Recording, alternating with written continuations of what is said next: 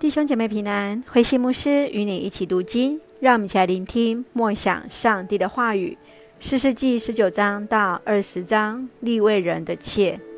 四世纪从十九到二十一章来描述一个利未家人悲惨的故事，以至于以色列人民联合来攻打便雅悯支派的故事。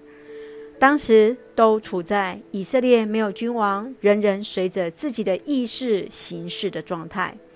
在此时，也不再有士师在他们的当中。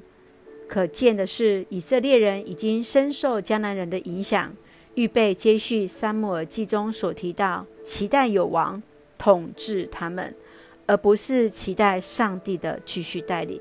让我们一起来看这段经文与思考。请我们来看第十九章二十六节：黎明的时候，这女人回来，倒在老人的屋子门口。她丈夫在屋里，天大亮时，她还躺在那。这位利位人妾的遭遇真令人痛心。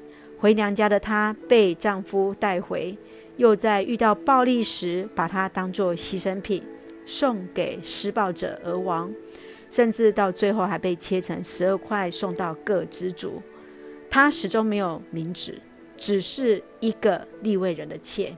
生前死后都没有受到尊重，过去对女性的不尊重到如此，特别对于弱势者姐妹的保护，你认为今天是否有改善呢？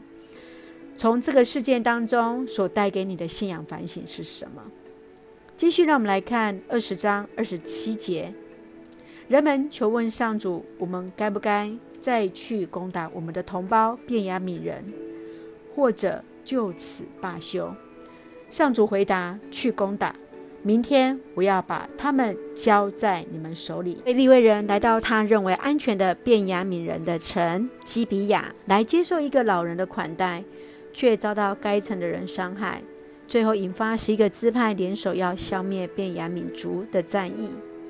当以色列人聚集在一起，为了维护族群的荣耀而战，上帝就与他们同在。赢得胜利。你看到自己的家族平时的关系是如何？家族要如何连结在上帝里而来得胜呢？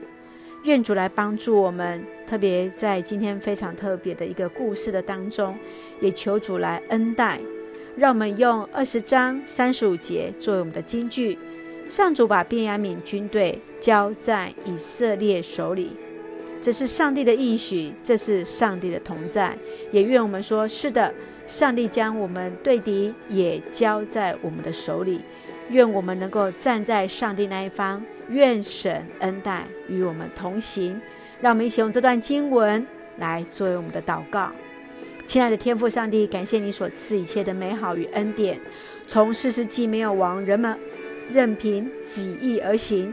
堕落的伤害情况令人震惊，恳求主的怜悯，深知我们更需要上帝的同在与怜悯，有智慧去关怀我们当中的弱势者，去察觉与敏感到人的需要，做上帝爱的出口，赐福恩待我们所爱的教会与每位弟兄姐妹身体健壮，灵魂兴盛，恩待保守台湾我们所爱的国家，来成为上帝你恩典的出口。